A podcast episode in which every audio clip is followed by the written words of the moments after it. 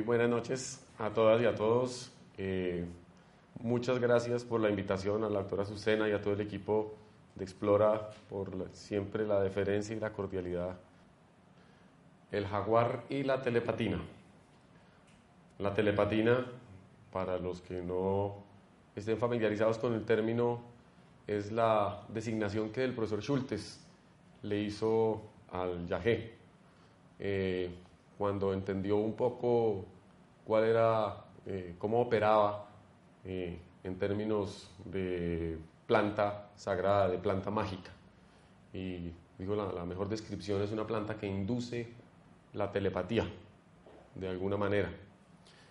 Y es curioso que un científico del rigor eh, de Schultes se hubiera dado esa libertad de, de calificar a, un, a, una planta con un nombre además pues, muy, muy simpático, muy sonoro. ¿no?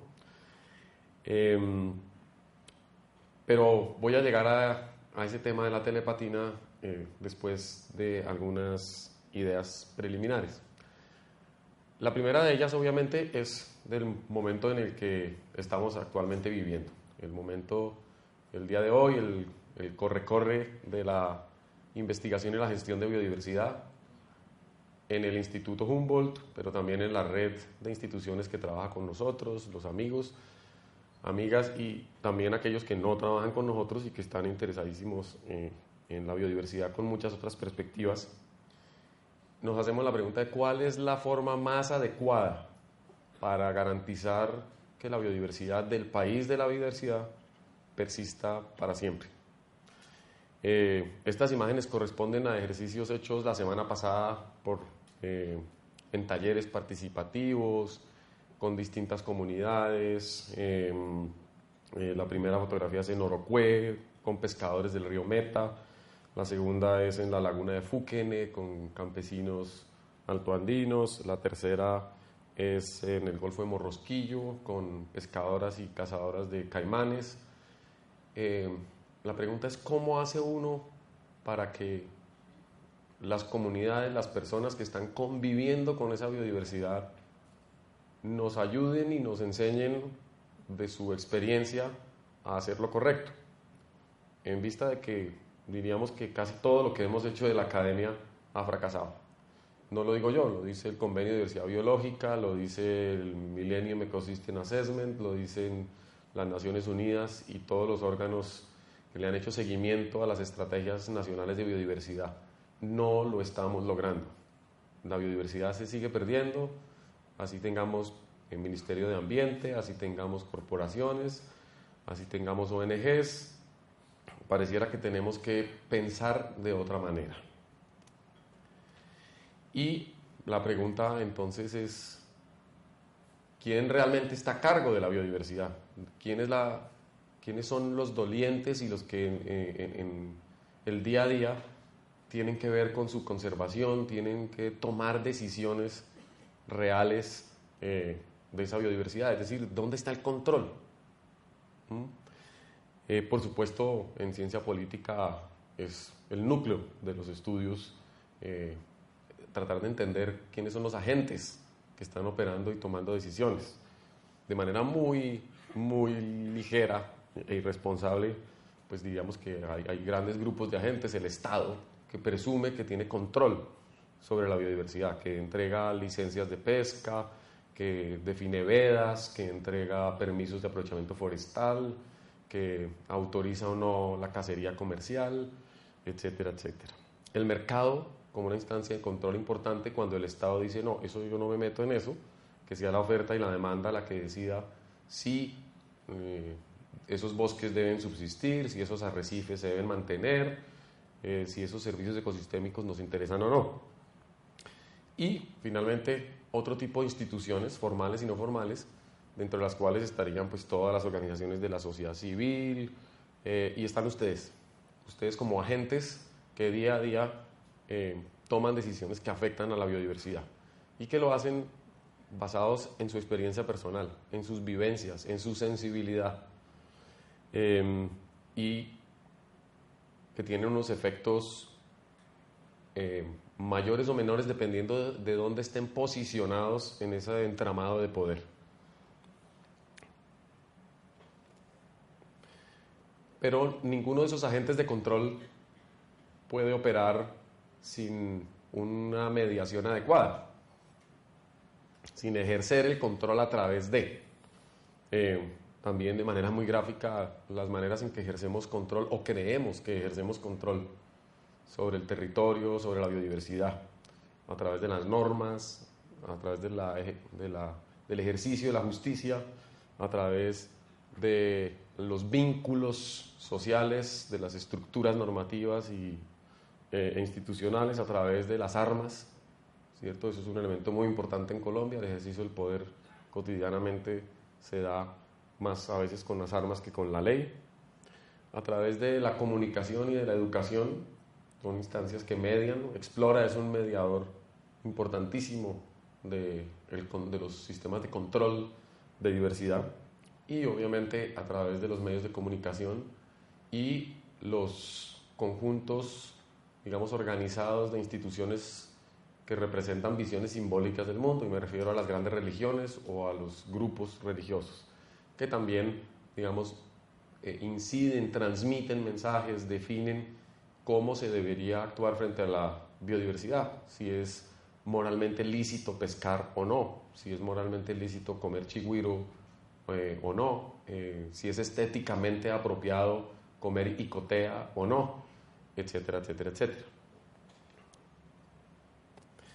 Esto por lo menos en nuestra sociedad occidental. Em, no le cuenten al profesor Juan Camilo Cárdenas que puse una foto de él en la exposición, em, pero quería traerlo a él y a su trabajo porque durante más de 15 años hemos cooperado tanto en el Instituto Humboldt como en la Universidad Javeriana, como en la Universidad de los Andes, como con toda su red eh, de trabajo en el tema, en resolver una pregunta muy antigua, y es cómo cooperamos o competimos para controlar en este caso la biodiversidad. ¿Cuáles son los eh, factores que inciden en que nos pongamos todos de acuerdo para decidir que esto va a ser un parque nacional y lo respetemos? Em, ¿Por qué razones deberíamos estar eh, mm, promoviendo una política de diversidad urbana en Medellín, por ejemplo?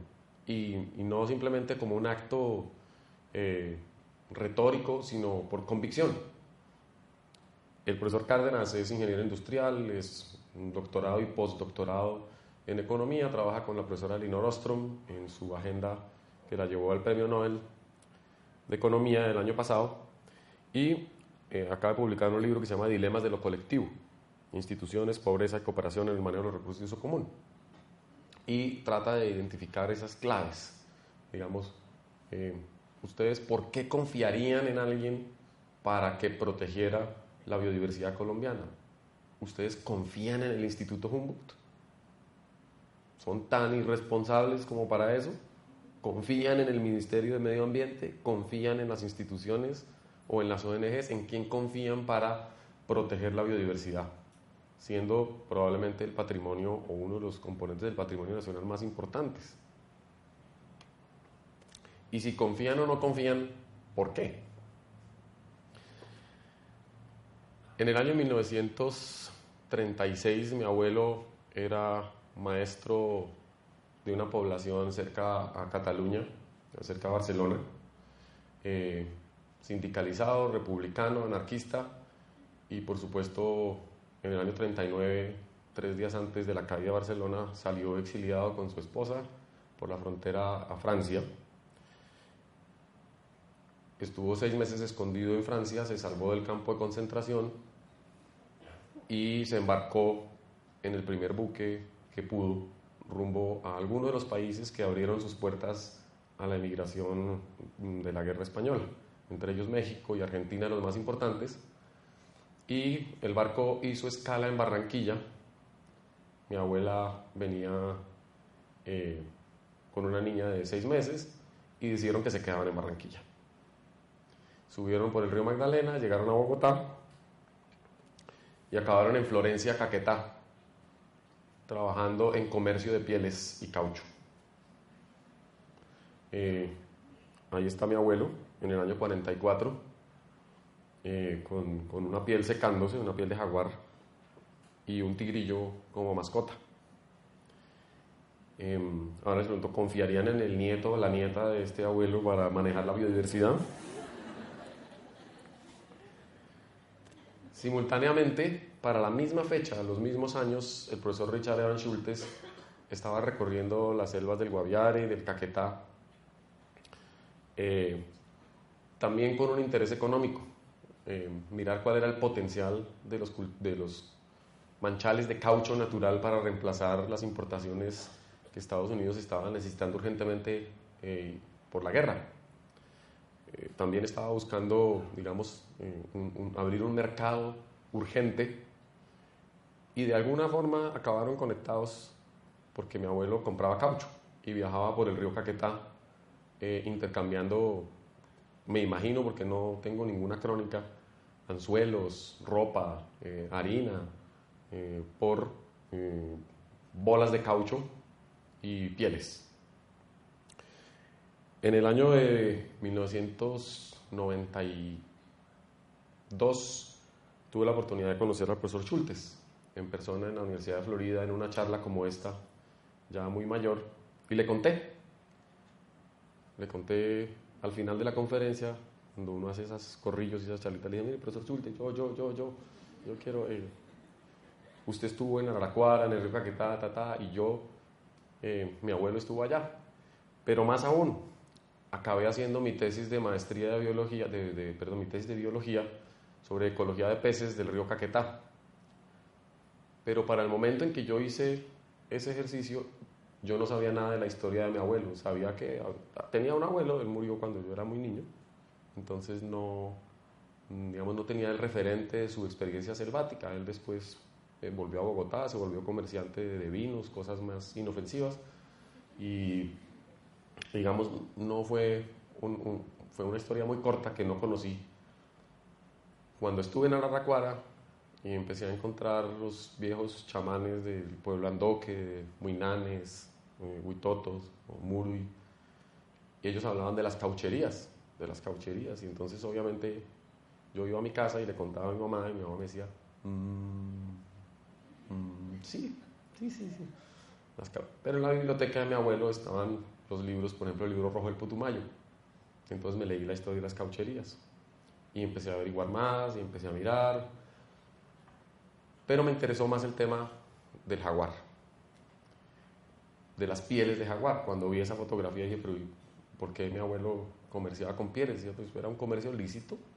Eh, no había ninguna norma que prohibiera en Colombia entre el año 15 y el año 70 se exportaron miles de pieles de jaguar, de caimán, de nutria, que llevaron casi al borde de la extinción a estos grupos. Tengo otra foto que no muestro de mi mamá de cuatro años en una habitación con cientos de pieles arrumadas. Eh, no la muestro porque si no adivinen la edad de ella y eh, estaba en una fiesta infantil, entonces me prohibió mostrarla, no por las pieles. En el proceso de trabajar o de preguntarme por el jaguar, entonces le empecé a preguntar a los abuelos de la cacería del jaguar. Me sí, sí, claro, la cacería. Por aquí todos fuimos tigreros, todos cazábamos jaguar y vendíamos pieles y todo eso. Y dije, pero ¿por qué?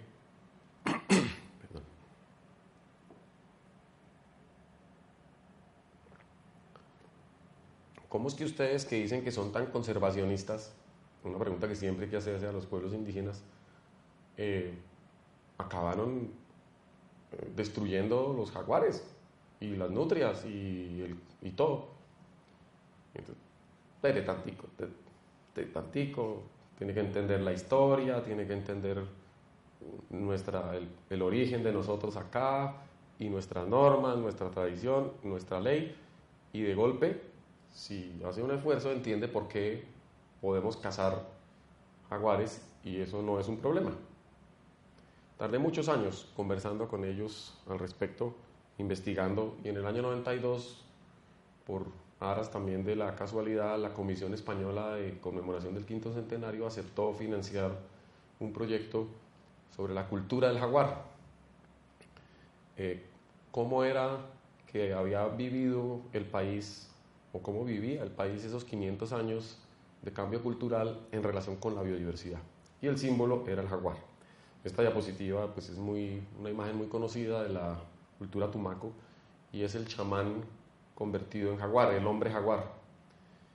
Eh, el hombre jaguar es una construcción mítica, es una construcción simbólica, arquetípica, que se encuentra desde México hasta Argentina y representa la capacidad que tienen los hombres sabios de volverse, digamos, tigres, en el lenguaje coloquial occidentalizado, y a través de ese ejercicio controlar el mundo. Andar de noche, como dicen ellos, para saber qué está pasando y mantener el territorio, eh, defender el territorio. Por supuesto que para estos años el jaguar es otra cosa, ¿cierto? Tenemos la tigresa de Oriente con línea de ropa y muchas de nosotras afectas a estas líneas de moda. Y el jaguar presente en historias de cacerías, el tigre de Ituango, ustedes conocen esa historia porque acá. Em, hay monumento, hay toda una, una reflexión estética eh, sobre el jaguar. Pero ¿cómo era que el chamán se convertía en jaguar?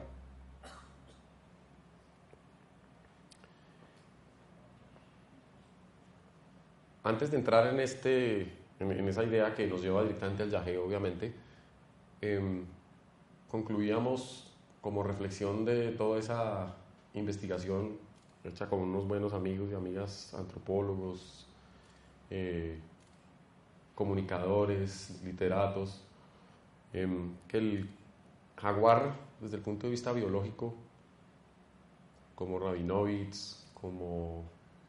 Eh, me olvidé el nombre de otros autores que estuvieron en el Congreso de Zoología aquí hace unos tres o cuatro meses, el jaguar es un, probablemente la mm, el mecanismo de regulación ecológica más eficiente que hay en el trópico. Es lo que se llama un cazador aleatorio que impide que ninguna especie prolifere y domine el sistema. Es un controlador. El jaguar controla el mundo, biológicamente hablando, con datos eh, de muchos países, en Honduras, en Brasil, etcétera, etcétera. De manera que desde el punto de vista biológico es fundamental la existencia del jaguar para la persistencia de la biodiversidad. Esta fotografía es, el, último tigre de pasacaballos, fue tomada en el año 95 eh, en Pasacaballos, Canal del Dique. Pero no fue el último, afortunadamente hemos visto jaguares en toda la región del Canal del Dique nuevamente muy felices de que el canal se haya roto, porque definitivamente en muchos territorios hay una especie que rompió los controles. Hay una especie que eh, domina el territorio y que consume todos sus recursos.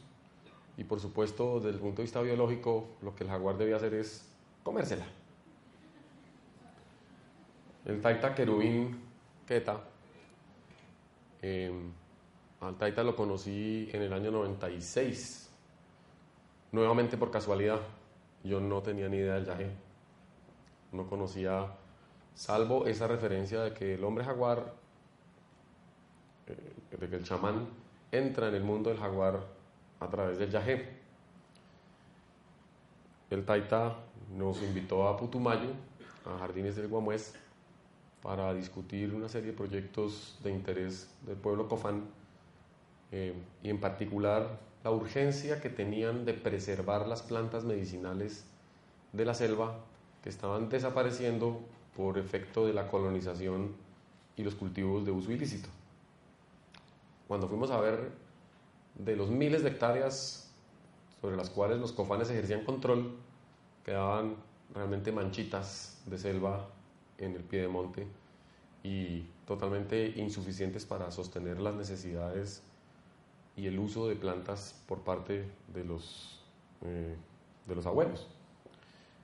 Firmamos un convenio, pero para que el convenio entrara en vigor necesitábamos confianza. Confianza para asegurarnos de que el Instituto Humboldt no iba a utilizar indebidamente conocimientos locales vedados a Occidente, no por capricho, sino porque normalmente los usamos mal. Eh, tenemos la mala tendencia a patentar lo que no es nuestro, eh, a no dar crédito a las innovaciones de otros. Entonces, pues había buenas razones para exigir que el contrato fuese más allá de la norma.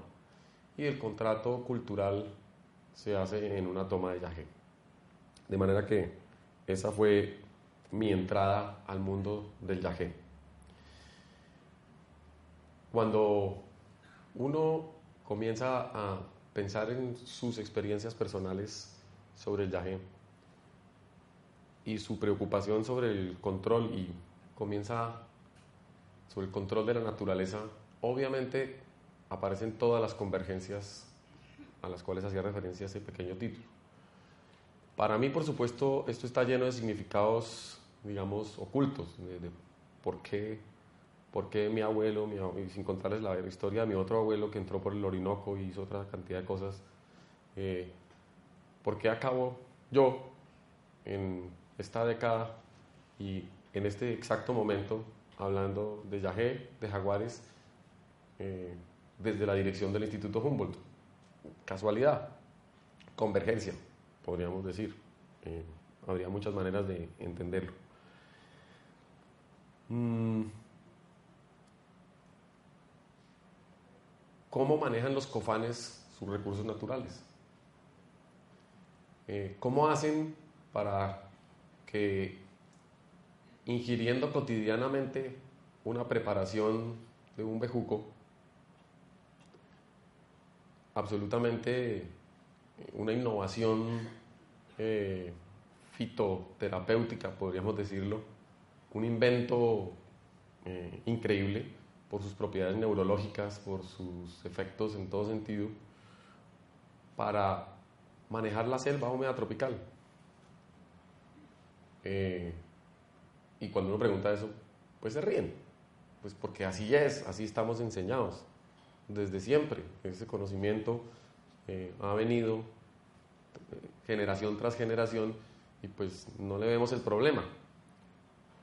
¿Y usted ya tomó yagé? Dice, sí, ya tomé yagé. ¿Y qué aprendió entonces? Dice, no, pues que tengo que hacer ciertas tareas, tengo unas deudas pendientes, eh, yo trabajé en pesca, el dueño de los pescados vino y me dijo, a ver, usted comió mucho pescado, usted hizo un daño, usted hizo algo, haga pagamento. Ah, pues ahí está. Si eso le dijo el yajé, ¿ya lo hizo? Todavía tengo esa deuda pendiente.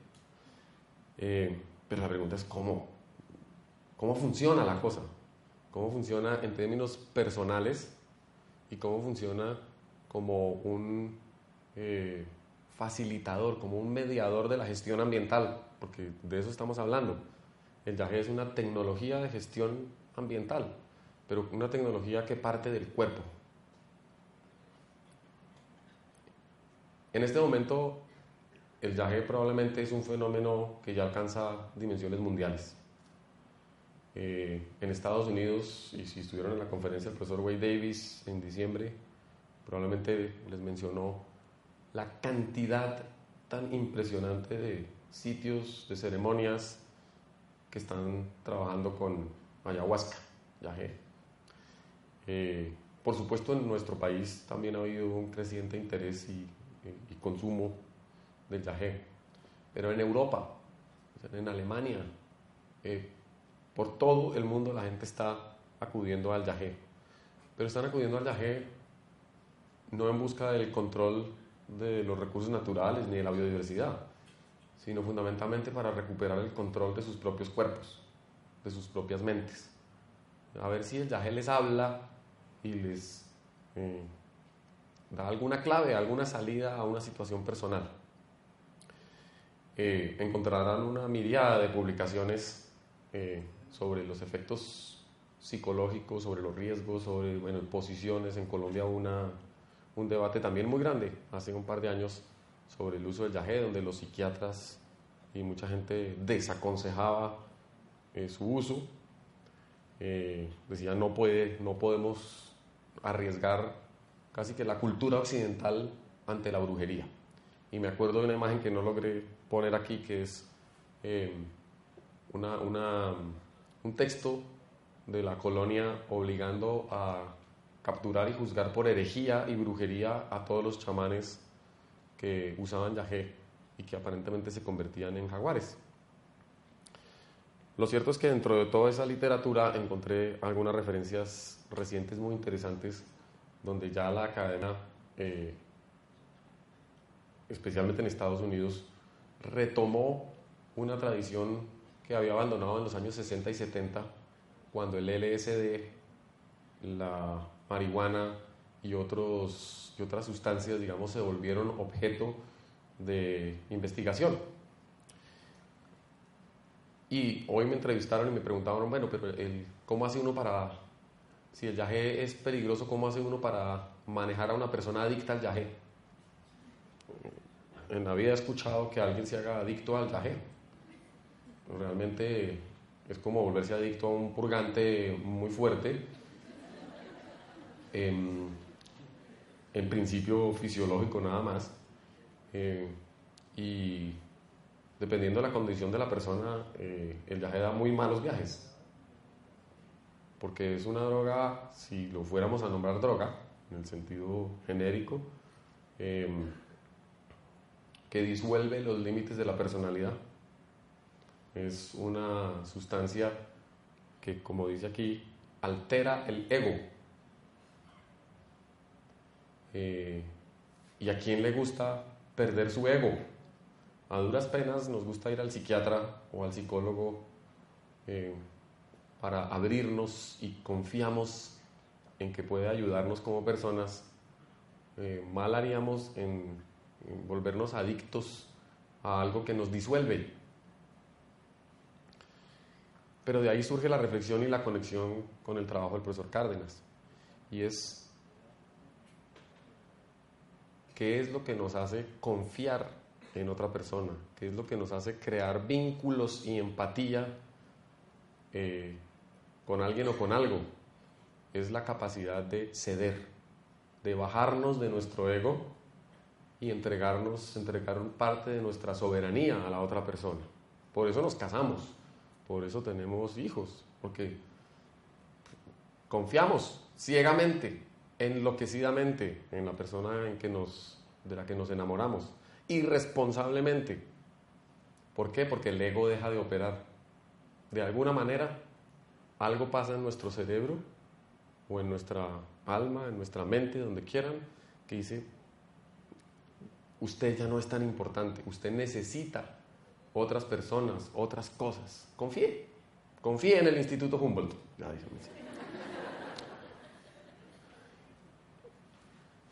El ego realmente, en la teoría de sistemas complejos adaptativos actuales en, en psicología y en neurología, es un proceso de construcción eh, endógena de la mente el profesor Ginás es experto al respecto, em, eh, que surge para darle coherencia a un modelo de mundo, a un modelo mental y poder vivir. De manera que el ego es un fenómeno de autoorganización de la psique, de autoorganización psíquica, y que como buen proceso de autoorganización requiere eh, reforzarse a sí mismo, requiere retroalimentarse positivamente, requiere darse palmaditas toda la mañana y decir, qué bonita que estás. Así uno, uno todos, todos lo hemos hecho, todos eh, nos gusta darnos egomasajes porque es importante para sobrevivir simplemente. Tener identidad es una estrategia indispensable para poder vivir. Pero eso hace del ego una droga, una adicción terrible, porque el ego todo el tiempo consume, consume, consume fama, consume visibilidad, consume piropos, consume, y es, es natural, esa es su esencia. Em, por tanto, cualquier instancia para controlar el ego es rechazada por el ego. Eh, toda nuestra cultura moderna está basada en darle de comer al ego, en engordar el ego de las personas individuales a través de la satisfacción de sus deseos, de decirle todo lo que usted quiera. Los niños que crecen sin controles, ego maniáticos, ¿cierto? Pidiendo, pidiendo, exigiendo. Eh, los excesos de la farándula, por decir algo, los excesos de las dictaduras. Así, todo acabaría convergiendo hacia una patología del ego, por no hablar del ego de los científicos, ¿no?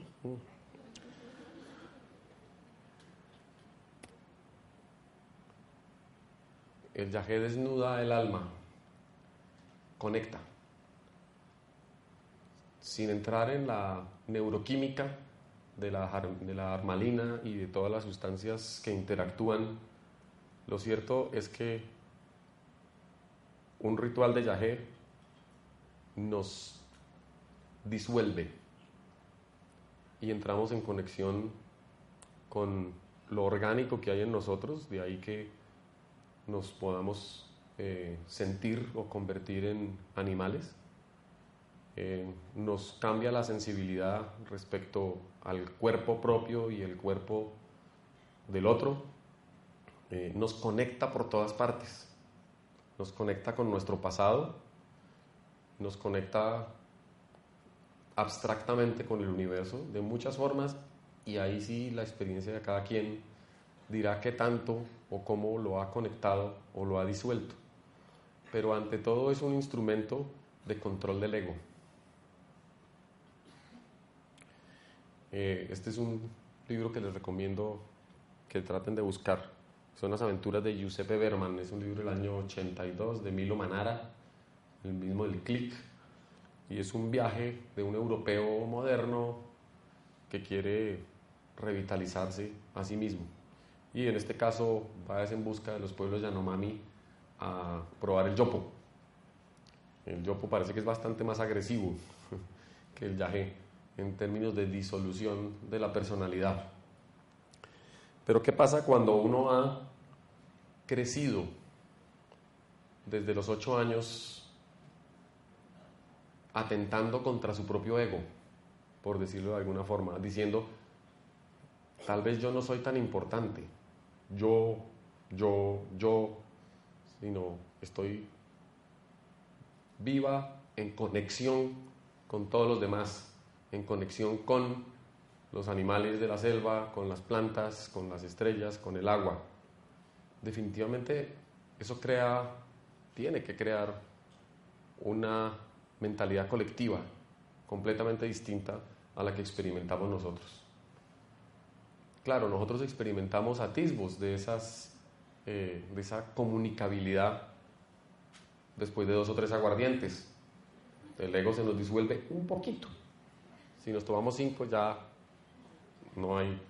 Pues, por momentos, con algunas drogas, digamos drogas de uso ilícito o lícito, porque ¿qué hace la psiquiatría en sus tratamientos para la esquizofrenia, para eh, otros trastornos es acudir a las drogas, acudir a sustancias químicas que tienen un efecto concreto sobre la percepción del propio cuerpo, por ejemplo, sobre eh, el funcionamiento de sus propios circuitos. ¿Mm? Obviamente esto tiene derivaciones gravísimas respecto a los paradigmas de conocimiento en Occidente, porque eh, pone en duda la existencia de una realidad objetiva. Y dice, mm, si hay maneras de construir eh, realidades alternativas con el uso de sustancias en la mente, y todos estamos de acuerdo en que esa es la realidad, como el caso de los cofanes, ¿qué hacemos? los tratamos a todos ellos como una enfermedad colectiva, tienen un modelo de mundo eh, disfuncional simplemente porque no creen que el mundo es el mundo que habitan ellos es el que nosotros vemos. Eso es complicadísimo, solamente en términos prácticos de derechos y de deberes, eh, por ejemplo, en gestión de la biodiversidad. Y eso explica por qué se pueden cazar jaguares y por qué nosotros no entendemos. O por qué no se pueden cazar jaguares y tampoco entendemos. Lo cierto es que la ruptura de todas esas redes sociales, de toda esa comunicabilidad y la, el fortalecimiento del ego en Occidente nos lleva a eso, a que el jaguar no sea sino una mascota de la violencia desbocada. Este es el jaguar de Mancuso.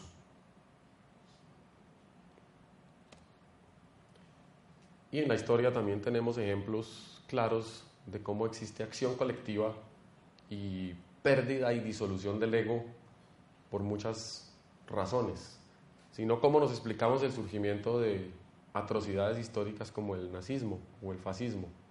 Cómo es que una persona, después de sus traumas infantiles, se sobrepone y convence a una nación de que es mejor que todas las demás y que tiene derecho a controlar a todas las demás.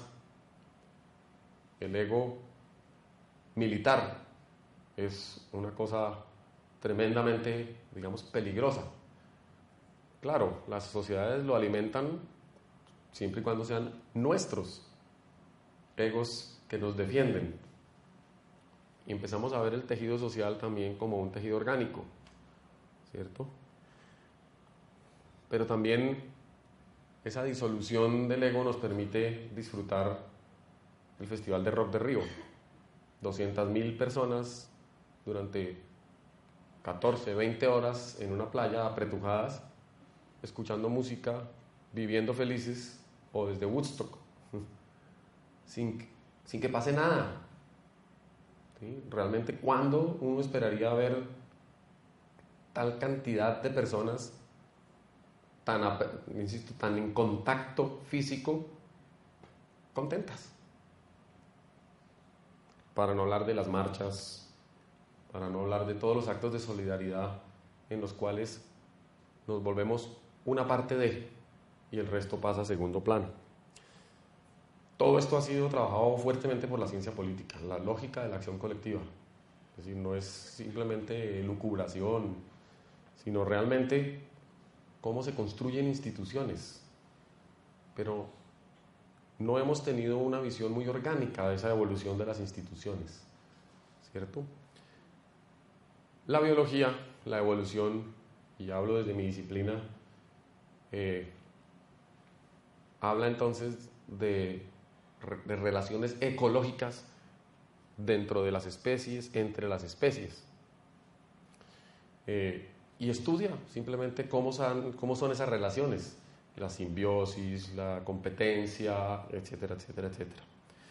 La profesora Joan Garden vino el año pasado también a presentarnos sus dos libros en los cuales denuncia cómo las interpretaciones biológicas de la construcción de sociedades y de colectivos ha sido eh, dominada por el ego eh, para justificar la aparente preponderancia del macho en, la, en las sociedades animales. La historia del macho alfa que regula, que controla. Y dice, ha sido totalmente exagerado y desproporcionado la, la atención y la valoración que le hemos dado a estos datos biológicos, simplemente porque la televisión me dio los videos y los documentales de los y las investigadoras sobre chimpancés y gorilas eh, y nos dijeron, mire, los más cercanos a los seres humanos funcionan biológicamente así. Por tanto, claro, ahora sí ya entendemos por qué las familias colombianas son así y tenemos que respetar al macho alfa y eso es el orden natural de las cosas. Yo creo que nuestro procurador eh, vio demasiada televisión en ese sentido. Porque no es cierto. Si hubiera visto un documental sobre los monos titís en Amazonas hubiera visto que son bandadas de 100, 200 monos, totalmente poliándricos, poli, eh, polígamos, con familia, una sola familia extensa, donde la cría de los bebés se da por parte de todos los miembros de la, de la familia extensa, donde no hay responsabilidades diferenciadas y específicas, todo el mundo se cuida a todo el mundo y funciona, porque ahí están. Pues de golpe es más glamoroso sentirse uno un gorila de lomo plateado que un, que un pero bueno. Em, la profesora Garden demuestra que en la naturaleza no hay un patrón y que, las, los inmensos, que existe una inmensa diversidad de mecanismos de regulación y de control de la diversidad genética. Eh, y en estos dos libros lo que hace es poner ejemplos, poner ejemplos. Y dice, criticando al profesor Richard Dawkins, que el cuento El gen egoísta es un cuento que no tiene fundamento. Y les recomiendo que lean el libro, es del hace un par de años, eh, con un debate gigantesco en la Academia Norteamericana, en la Academia Mundial, con interpretaciones de lados completamente opuestos sobre la evolución biológica. No hay extrapolaciones explícitas respecto a la evolución de la sociedad.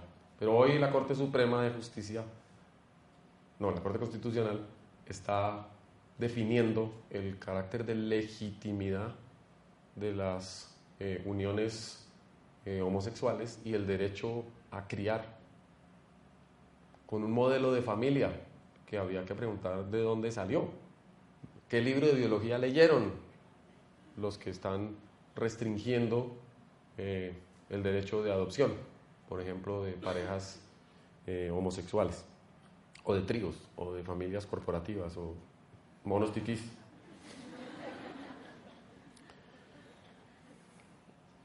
Los que sí han sabido aprovechar bien esta teoría son los economistas, los economistas que trabajan en temas de análisis de mercados, y que saben que si uno quiere vender más, necesita generar placer, que el consumidor sienta placer por el acto de consumo que está ejerciendo. Y por tanto están midiendo las respuestas neurológicas de las personas a estímulos. Por ejemplo, ante posibles compradores, mirar qué zonas del cerebro se iluminan más cuando ven un Porsche rojo versus un Maserati, o formas de diseño, o productos de cualquier tipo, para decir, mire, esto le está causando más placer la sola imagen y por tanto, por ese lado es que tenemos que incentivar el consumo. Es el cierre del culto al ego, de darle de comer al deseo inextinguible que todos experimentamos. El profesor Kammerer, un artículo que me facilitó Juan Camilo Cárdenas, hace un estado del arte sobre las investigaciones en neuroeconomía. Y aquí hay algunas de las conclusiones después de ya muchos años de trabajo al respecto. Por ejemplo, que las decisiones propias de cada ser vivo sobre alimentación, sexo, vida o muerte son decisiones rápidas, racionales. Me mata a él o a mí. Y rápidamente hacemos el cálculo y siempre es a él, a él, a él. ¿Sí? Salvo una, rarísimas excepciones de altruismo que no son racionales. Dicen, no, yo me sacrifico. ¿Mm? Pero hay preferencia porque el otro lleve de bulto. Em, que hay preferencia por el placer inmediato ante el placer diferido. Epicuro ya lo sabía y por eso insistía que el ejercicio de la virtud era diferir el placer. Que la norma de la vida era disfrutar. Pero entre más pospusiéramos el disfrute, más virtuosos y más felices íbamos a ser. ya saben la chocolatina que tienen en la bolsa mañana que el cálculo de probabilidades que hace el cerebro para tomar decisiones de consumo o para asumir riesgos no es lineal, que uno, uno realmente no dimensiona los riesgos de sus decisiones. que uno cree que algo pequeñito, que si yo hago, me como una chocolatina hoy, no pasa nada. Por supuesto, en 15 años está uno yendo a que le pongan un bypass gástrico. No, el cerebro no procesa eso. ¿Por qué? Porque es inconveniente para el ego. Uno necesita fortalecerse hoy. Por eso preferimos tasas de descuento cortas, hoy. El placer es hoy, mañana no existe. Eso obviamente tiene relaciones con la noción de sostenibilidad. Si uno se come el mundo hoy, se está comiendo el mundo de sus hijos. Que ellos se las apañen, que ellos vean a ver de dónde sacan petróleo, energía, eh, comida. Algún ahorro les dejo. No, vámonos a Europa este año, mija, y después vemos a ver. Lo irracional es cómo, en vez de hacer eso, educamos a nuestros hijos culturalmente hablando, preferimos darles herramientas para defenderse en el mundo y todo el mundo lo dice, es que la educación es lo más importante, es lo que yo puedo dejarle a mis hijos, patrones de conducta. Y ahí el ego se disuelve. Uno entrega.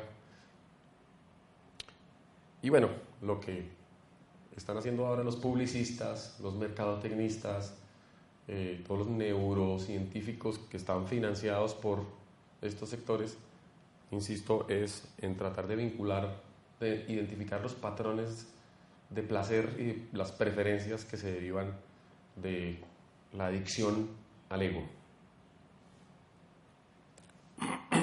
Y se habla de una economía del cerebro, ¿no? Ahí estaban como los componentes. Pero no es inexorable, no son modelos deterministas en absoluto se habla de sistemas complejos y por eso en esa complejidad es donde entra la irracionalidad, donde entra aquello que es lo que controla el ego, las decisiones eh, insensatas que tomamos todos los días, como casarnos. Bueno, finalmente quería llegar al trabajo que me ocupa actualmente y es el tema del territorio el territorio como el resultado, la gestión del territorio como resultado de una acción colectiva. Todos vivimos en una parte del mundo, tenemos acceso a un espacio eh, personal, tenemos rutas en la ciudad, tenemos, tenemos un territorio mental sobre el que operamos, compartimos con otras personas, eh, pero a menudo y cada vez más, sobre todo en ciudades, encontramos que ese territorio em, no solo es complejo, sino conflictivo. Si no, miren el tránsito, tremendamente conflictivo. Eh, moverse en la ciudad es un acto de violencia permanente. Em, y además, no tenemos perspectiva de cómo va a ser el territorio el día de mañana en nuestro cerebro. ¿Y esto cómo, cómo va a ser? No, el día a día nos va llevando. Tenemos que movernos cada día. Y no sabemos cómo es el territorio a otra escala, porque no lo vemos. Nosotros no ahora tenemos Google Earth en BlackBerry o en muchas partes, pero realmente la posibilidad de ver, de entender el territorio a escalas no del cuerpo, es muy restringida. Y aunque cada día las personas podrían moverse más, se mueven menos. En la Edad Media la gente viajaba mucho más y tenía una noción mucho más íntegra de lo que significaba ser parte de Italia o de Europa o algo. De manera que controlar el territorio es un ejercicio de confianza, un ejercicio de construcción de confianza colectiva, en el cual yo expongo mi conocimiento del territorio, mi control, mi participación en esos procesos y lo pongo en juego con los de todos los demás creo unas instituciones para que hagan ordenamiento territorial, para que definan dónde se pueden construir casas y dónde no, por dónde van a ir las autopistas, por dónde traemos la comida, etcétera, etcétera. Nos damos cuenta que esa confianza y esas instituciones que están haciendo eso no funcionan. El territorio está entrando en un estado caótico. Eh, las condiciones de desastres que atacaron a Colombia el año pasado son única y exclusiva consecuencia de nuestra incapacidad de entender el territorio y el funcionamiento ecosistémico. Así que tenemos que volver a construir modelos del territorio, pero modelos colectivos. El problema es que no tenemos telepatina. Nuestros egos siempre tratan de imponerse y decir, yo ordeno el territorio, porque yo soy un agricultor y pues lo que yo hago es sembrar, de manera que el, que el mundo se haga huerta. Yo soy conductor de taxi, yo soy conductor de buseta, quítense, controlar el mundo. Cada quien trata de hacerlo en ausencia de un mecanismo que permita confiar en el otro. Este ejemplo es un juego de roles para tratar de entender cómo piensan los demás, cómo habitan el territorio y a través del juego diseñar opciones distintas de vida. Es un juego para el ordenamiento territorial y confío en que en un par de meses aquí estemos en Explora invitándolos a jugar, montar unas mesas de juego para diseñar distintos territorios, ojalá territorios sostenibles. Algunos tweets, entonces, para los que me han aconsejado que me que abra mi cuenta en Twitter. Creo que es la forma como de presentar algunas conclusiones. Como les decía, entonces voy a tratar de pegar todas estas piecitas sueltas. Para los cofanes y para los pueblos prehispánicos de México hasta Argentina, eh, el jaguar o volverse jaguar es el mecanismo para controlar el territorio. Convertirse en jaguar implica a través del yagé o a través de la meditación o a través de otras mediaciones, nos da la capacidad de intervenir de manera simbólica, tal vez para quienes no consideran que es un acto real, pero de manera efectiva. Si ustedes le preguntan a Vicente Macuritofe eh, que le nombre los ríos de su entorno en una tribu en la mitad del Caquetá, va a decir, permítame un instante, y va a empezar a recitar la estructura del territorio desde la boca del Amazonas. Centenares de nombres de caños, de ríos, de fenómenos naturales, y aquí estoy yo. ¿Y usted cómo sabe? Si, ¿Cuándo viajó? Dice, todo el tiempo estoy viajando. Mi territorio no es mi cuerpo, está en otra parte. Magia, magia, telepatina. Para nosotros es inconcebible, pero funciona, ahí está. Mm, entonces el jaguar actúa como una vacuna.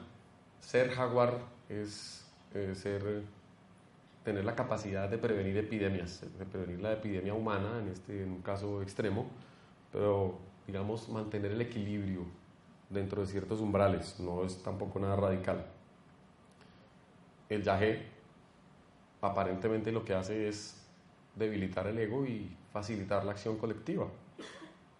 Y por tanto, media le permite al jaguar rondar. Por eso nos da miedo tomar yagé, porque en el yagé podemos ser devorados. Em,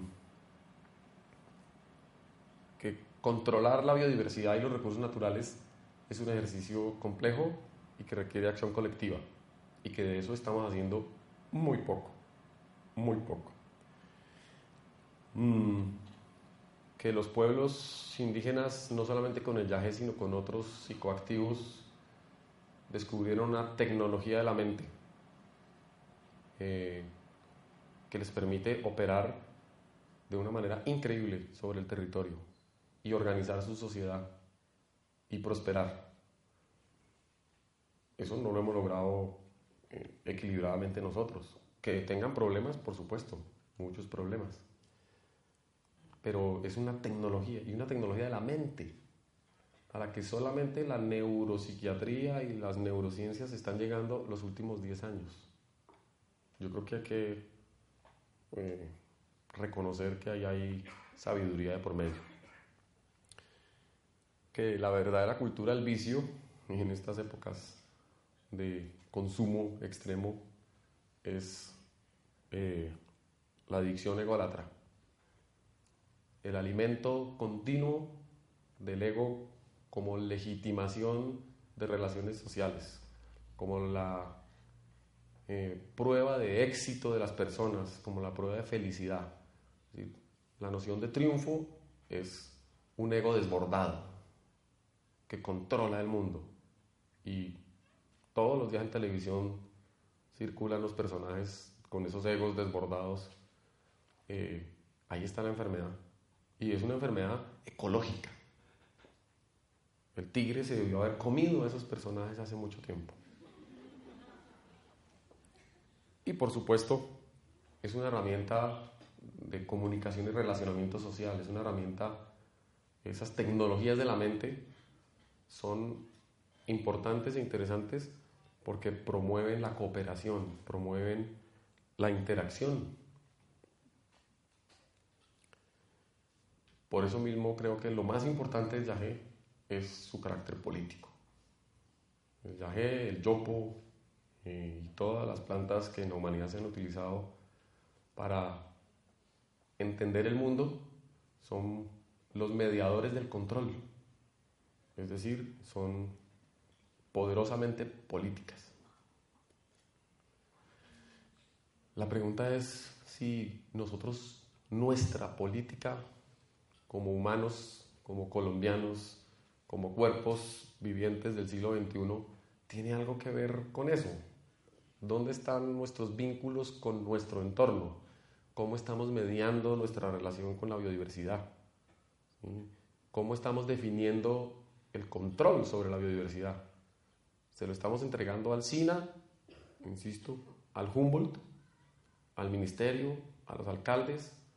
¿Quiénes serían los llamados a ejercer el control de la biodiversidad? Eso es una biopolítica una biopolítica con efectos, es decir, que garantice que vamos a sobrevivir al cambio climático. Y concluyo con esta ilustración hermosísima de Andrés Platarrueda eh, y un texto de el autor del libro sobre enteógenos que cité en unas diapositivas anteriores, Malart. Eh, sobre el papel que como personas creemos que podemos jugar en la sociedad y realmente, si aunque no tomemos yaje, lo que tal vez debamos hacer es recuperar nuestra humildad y nuestra disposición a trabajar en equipo. Muchas gracias.